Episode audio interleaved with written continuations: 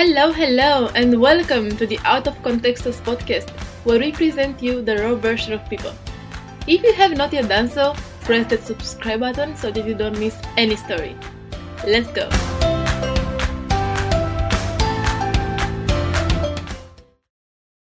Today, I'm going to speak with Beste, a free spirit coming to volunteer in Portugal all the way from Turkey.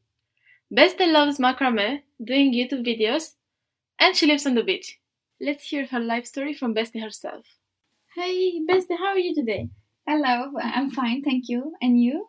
I'm good. Excited to talk to you today. I read like so many interesting things about you that you come from Turkey and you volunteer in the same association that uh, I do. Or no, you volunteered last year, right? Yes, it was last year. I come one year ago from Turkey, but uh, I just finished my project one month ago. And what did you do in the project?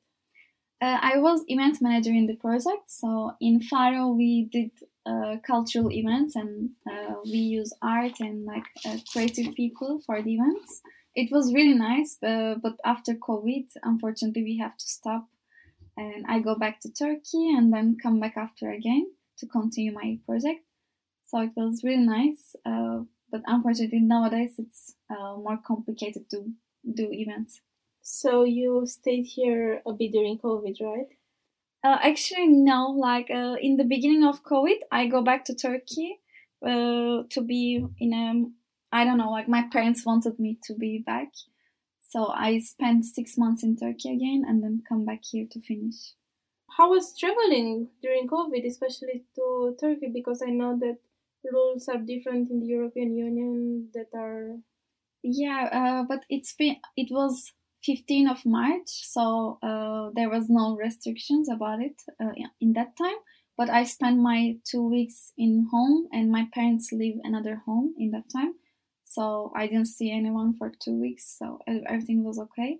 And in Portugal, the cases were um, a little bit more normal, so it wasn't super risky. And um, why did you decide to come back? Uh, because I really love the culture and I like the project a lot. Uh, what we did was really nice, I think. And I was feeling so good to be in here and in Faro even. Uh, so I just want to come back and um, continue what I was doing. Let's go a bit back in time. When you came here for the first time, mm-hmm. why did you decide to come to Portugal? Uh, to Faro, like for this project, or mm-hmm. uh, in general Portugal? You were here before this project? Yes, actually. Oh. Uh, two times I come to Lisbon. So actually, okay, two and a half years ago, for the first time, I'm, I come to Lisbon to learn Portuguese, and then uh, I love the everything, and I go back Turkey, finish my studies, and come back uh, Lisbon again and I was always dreaming about Portugal because I love the weather and the people here, the vibe. It's so uh, shiny. I don't know how to say. It's so positive. I think. Uh, so I was searching for projects on EVS, like on Erasmus projects, uh, just for Portugal, and then I find this project that they were looking for artists uh, for doing workshops and events in Lisbon. Uh, no, in Faro, the last project that uh, mm-hmm. uh, with the same association. So I'd never been in Faro before this project, but um, it was Portugal. For me, it was enough. so uh, I just um, come for that. So it's like now you're really in love with Portugal. Would you move back to Turkey? I want to stay here actually. I'm now I'm actually looking for a job here. I like uh, Turkey and it's really nice to be in there also but uh, I want to build my life in Portugal. I think I feel much better than anywhere because I traveled a lot in Europe or in uh, out of Europe also. But Portugal has something that is taking me in, like, and I can't forget about it. You feel like you belong here. Yeah, actually, yeah. Since I arrived here, I feel so. And what was the most difficult aspect of coming here, of taking into consideration that you're not from the European Union and this was an Erasmus project. Because we get a lot of questions from people who come from Turkey or just non EU countries and they mm-hmm. want to mm-hmm. know if they can apply. Yeah, of course they can apply. I think there's no big difficulty about it. Only thing that I have to apply for a visa, but the association and uh, everything is from Erasmus. Like how to say, association is helping you to do this process. So it's not really hard. Just I had to wait for one month to receive my visa to come here. But maybe for you or for uh, Europeans, it's more quick and easy. Yeah, of course. Yeah, like as a Turkish, I didn't have any difficulties actually. I don't feel like, oh, I'm not from Europe or something because it's open to Turkish people also. What are your passions here? Because I think that besides volunteering, you do a lot of other things, right? Yeah, like, almost like I'm. Uh, uh, actually, I'm a macrame artist. Oh. Yeah, and uh, now I started to do macrame and start to sell macrame, and even I find a place to give workshops. So after this COVID situation, probably I will be teaching macrame also and also as a hobby uh, i'm super shy to say this but i do a, a youtube channel uh, like lifestyle channel kind of uh, to show people that i don't know it's not so hard to come here or uh, to inspire people about anything like um, uh, uh, whatever i believe I, sh- I want to just share so i just started on the covid time in quarantine at home so basically, these two things are more uh, I'm interested in. Nice, nice. You said you started during quarantine. What made you start YouTube? What was your first video or your motivation? Uh, I was thinking about for almost five years, and I was collecting videos when I was traveling uh, in everywhere. When did this happen? Like, and we stay at home. I start to feel like I should do something, and it was for me so hard to not move because I'm a traveler, I think. And for a long time we stayed home, so I felt like if not now, never. Uh, so because I didn't have any excuse to not to do it, so I just decided to do one uh, in two weeks, I think, and then I learned Adobe Premiere in that time and edit my video and publish it for the first time. And then I said myself every week in the same day I will put it so since that time, I think it's been seven months. I'm uh, doing YouTube every week, one video. So, Amazing. Yeah, really like. Uh, like it's in Turkish. The bad part is oh. I didn't put subtitles yet. I'm a little bit shy, I, guess, about it. But uh, for you, maybe I will start. Yeah, you should. You should. You should. Um, let me ask you, what's your most viewed or the video that you're most proud of? Me too.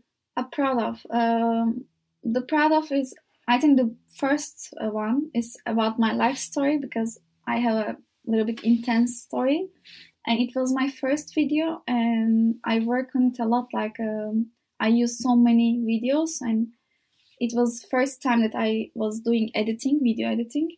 So it was a really hard job, I think, like to do that video and I like the way how I share my story. So I'm proud of that one, but it's not most viewed. The most viewed one is a home tour, but it's always like this. it's so funny how YouTube works. Yes. Your life story.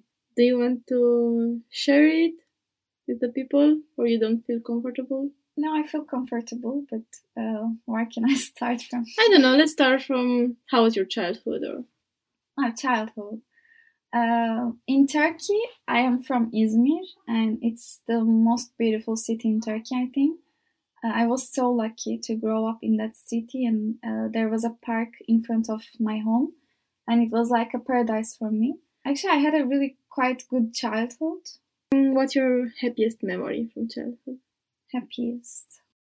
I think I was happy almost every day. Like after the school, I, I was going home and taking my bicycle and meeting my friends in the park. So, like, I don't know, I was loving uh, to be with my friends and be free. And my parents were really relaxed about me. Like, um, they were never like worried about if something happens. They were trusting me a lot, which was really cool, I think. But specific moments, I don't really remember any. What about later on?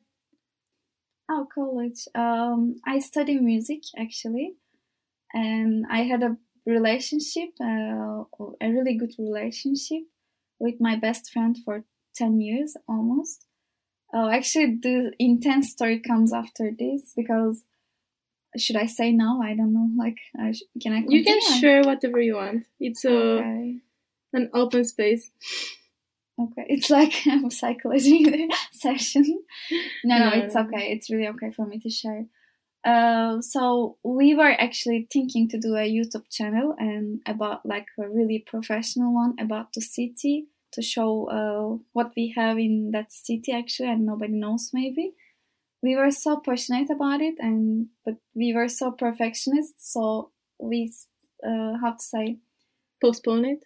Yeah post like not postpone even we work on it for one year but we couldn't really start and publish and then um, unfortunately he had a car accident and then he died in three days and so weird but after 10 days i was in lisbon actually what also makes me bring here was uh, that story a little bit it was like um, programmed uh, situation that i will come to lisbon but you I don't know. You were supposed to come to Lisbon with him? Uh, no, like I supposed to come here, uh, here alone for one month for learning Portuguese.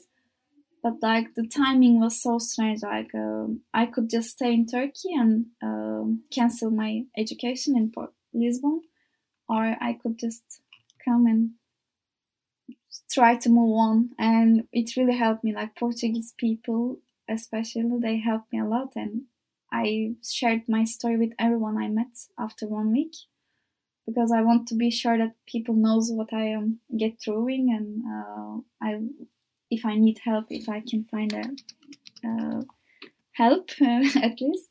So everything was really weird. I don't know how to explain that time of my life. So yeah, I can imagine it was hard and um, it's so good that Portugal made you being here made you I don't know how to say not get over but learn how to live with it. Maybe. Yeah, yeah, like because mm, so many things can happen in our life, like uh, but I think the biggest thing that we should understand like nothing is on our control and we just have to adapt and flow with it even if it's super painful or uh, whatever it happens and it's uh, i for me it's always good to go forward and and run away not run away from this pain or uh, happiness any anything like. That's true. Okay let's change the subject. No i'm we have so much to learn from such stories because nowadays everybody takes not everybody people take things for granted and that's not how it's supposed to be. I think covid also taught us not to do that. Yeah. But also life stories like this always show you that life is not how you plan but if you take what's good in it you can live it fully. And i think you are doing this right now because i love your passion about youtube and your macrame. Thank you. Thank you. Actually youtube like started because of this covid situation uh, i forget to mention but um, as i have this story and for many people many people knows this story and i start to receive so much calls about uh, they panicking about covid and that that and they see an example like 23 years old girl uh, had this pain in the, his, her life but she could be okay with it or somehow move with it and i started to receive so much calls about it like from my friends or friends friends like how can i get calm? I, i'm so afraid of covid. And then i started to think that i should talk about it like somehow i should share this to maybe someone will get better like just to hear this story. And i don't know i hope it worked like. What uh, do you do, or what did you used to do to stay calm, especially during these times? Um, I was doing meditation. Uh, I am not doing for some time. I don't know why, but I will go back to do meditation. Before the accident, two weeks ago, I started to do meditation, but I am a really um, energetic person, and I'm like I like to move around a lot. Or uh, when I have a problem, I like to travel So meditation was the opposite, like just sitting and uh, breathing, and for five minutes even. Somehow, I don't know why, I watch a YouTube channel, I think, talking about meditation, and it affected me a lot. And then I said, okay, let's try. And it helped. It was really nice for me, like to stay calm for five minutes because it was, I think, for the first time in my life, my brain stopped thinking and just uh, enjoy the breathing. Like that's all and I keep doing every day just for five minutes. And after the accident, I continue doing that, and it helped me a lot and a lot. And and this um, experience in my life, I think, make me understand that really like nothing is on my control. So there is nothing to panic. Like, of course, COVID is a bad situation, but there is no good way of dying. Also, like we don't know what can happen to us so it's better to just um, take care of us and protect us. Maybe we can stay at home, but uh, just get through it. And where did you used to meditate? Do you have a special place or, I don't know, before bed? What was your routine? Hmm. Uh, actually, in Turkey, uh, I have a friend. Uh, she's a yoga and meditation teacher, kind of. Hmm. And she was doing meditation every day at 6 a.m. in the morning wow. in front of the sea and I was going by bike at that time. Like uh, when you were arriving, uh, the sun was not in there yet, so the it was dark. And then when we open our eyes after the meditation, half an hour meditation, it was sun in front of us, and so nice, like to see the sea and to start the day like this. It's my favorite thing I think to do with her and I even enjoy to do with people and like uh, feel that energy together. But at home, uh, it depends of the time that I need. I think like um, before sleeping is also nice. I think. Yeah, because then you go to bed just with a relaxed mind. Yeah. Nice. I love. I love what, what you're telling me. I believe I have a lot to learn, and I think everybody can learn something from this. I hope so. Thank you so much. It's so nice to hear. I want to ask you something. What's your favorite, let's say, song that inspires you? I'm a big fan of Aurora. Uh, she's from Norway. Um, she's an amazing artist. But uh, I would choose any song from her, I guess. But just a second. It's a really hard question. For me, Pursuit of Happiness uh, from I, I, Beirut, or not mm. Beirut, uh, from Bayrees. It's a really intense song, I think. Uh, I it's my favorite, but about Aurora, like I, I would like to listen all of them. So it's. I will listen to it after we're done. Yeah, it's really nice. Nice. And your favorite movie? It's a really hard question. The movie Her, its name's Her. I know it. Affect yeah. me a lot actually, but I can't say it's my favorite favorite, but it's the first thing in my mind now. I think. I know it's about uh, social media and uh, artificial intelligence. Yeah, also about it, but it's an interesting perspective of um, technology and love mm-hmm. story. I think, of course, there are better ones, but do you ever feel like with um, YouTube and just being on, I don't know, Instagram, do you feel pressure or that it takes over your life? Uh, actually, not really. If you see my Instagram, I I can seem like an Instagrammer or um, kind of blogger maybe, but I'm so away from the phone like uh, in general. Even like to text to someone is for me uh, like I don't like it. Like I like to meet face to face and talk face to face. So I'm a really analog person, I, I guess. But I'm doing YouTube and I am trying to post uh, in Instagram also. Normally, how I use it, I'm just posting something and I'm quitting like i'm not even checking uh, last some months i'm not even checking what people are doing. So for me it's really um, cool like i don't have this pressure or this mindset. But about youtube uh, i am trying to put video every week and it's um, i know that youtube works in that way. So for me it's like a, I have a deadline every week so it's a kind of big pressure for me uh, but I'm learning to do something not perfect, and I'm learning imperfection um, results, uh, like so it's another learning process for me. It's okay. Like mm-hmm. really quick, what's your Instagram and YouTube? Maybe people want to check you. Uh, Beste Kanter. For both of them. Yeah, it's both of them. Okay, same. that's really good. It's my name and surname. Nice, thank you. I honestly I don't know what else to ask you. If um, is there anything I should have asked you but didn't? I don't know. No. Uh, let me think.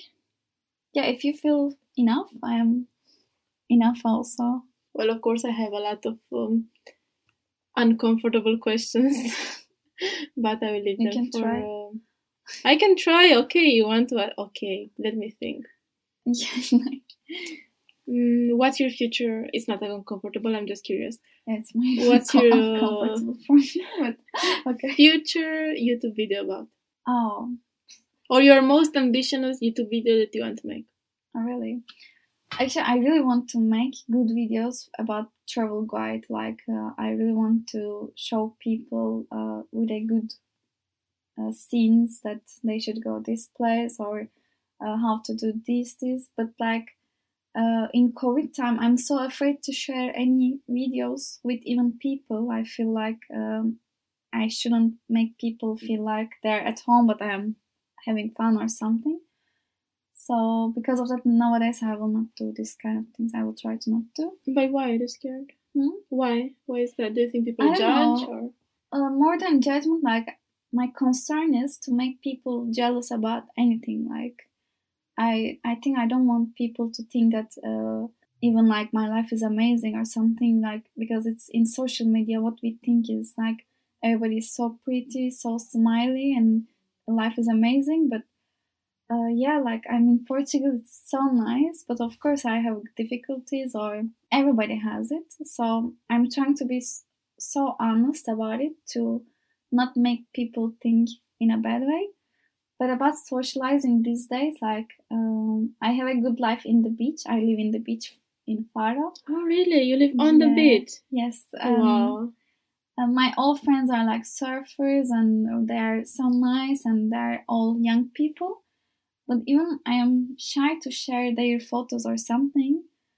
I don't know, maybe I should change this mindset, maybe, like, because I'm thinking maybe someone in Turkey or in Romania is sitting at home and cannot go out because of COVID, but I am uh, in the beach and enjoying the life is make maybe make them people think in a bad way for their life. I don't know. What do you think? I um, I understand what you think, but I believe people want to feel inspired and people need to have hope that someday, maybe not so far in the future, things will be the same as before. Because yeah. I think they will be. I don't think this situation will last a lot more. And although we will have difficulties to go back to our normal lives, eventually mm-hmm. we will. So I think that if everybody can see even on a screen that somebody out there is living a normal life, they will get hope. And I honestly don't think anyone would be jealous in a bad way. You don't inspire that, you know, like your what you share um, is very helpful, and you just inspire people. So if you look at it like that, okay, you should never feel, mm, I don't know, guilty Okay, after this speech, this podcast, I will uh, start to be more relaxed about it. Try to change my mindset. I will think about that because, of course, it's important to show um, people that we are safe and we respect. Yes. Share what we want to share without thinking too much. I think. See, we all think too much. yeah. Um, well, I think that was it for today. Only if you want to add more. No, I'm okay. No risky questions. no more. Okay, nice. okay, I'm happy. I'm so happy too. It was amazing to talk to you today. Thank and you so much. You're welcome. No, thank you because I learned so many things and I don't know, hear from you soon. Oh, yes, of course. It's really nice that uh, you're doing this I love the, your project and your podcast. and I'm feeling so like not proud how to say like I feel so thankful that I am in the part of this journey with you also. Thank, thank you so you. much inviting me. Oh, thank you for coming and have a great day. You too. Okay, guys, that was it for today. Uh, if you like the podcast, don't forget to like it and subscribe for more videos in the future. See you soon.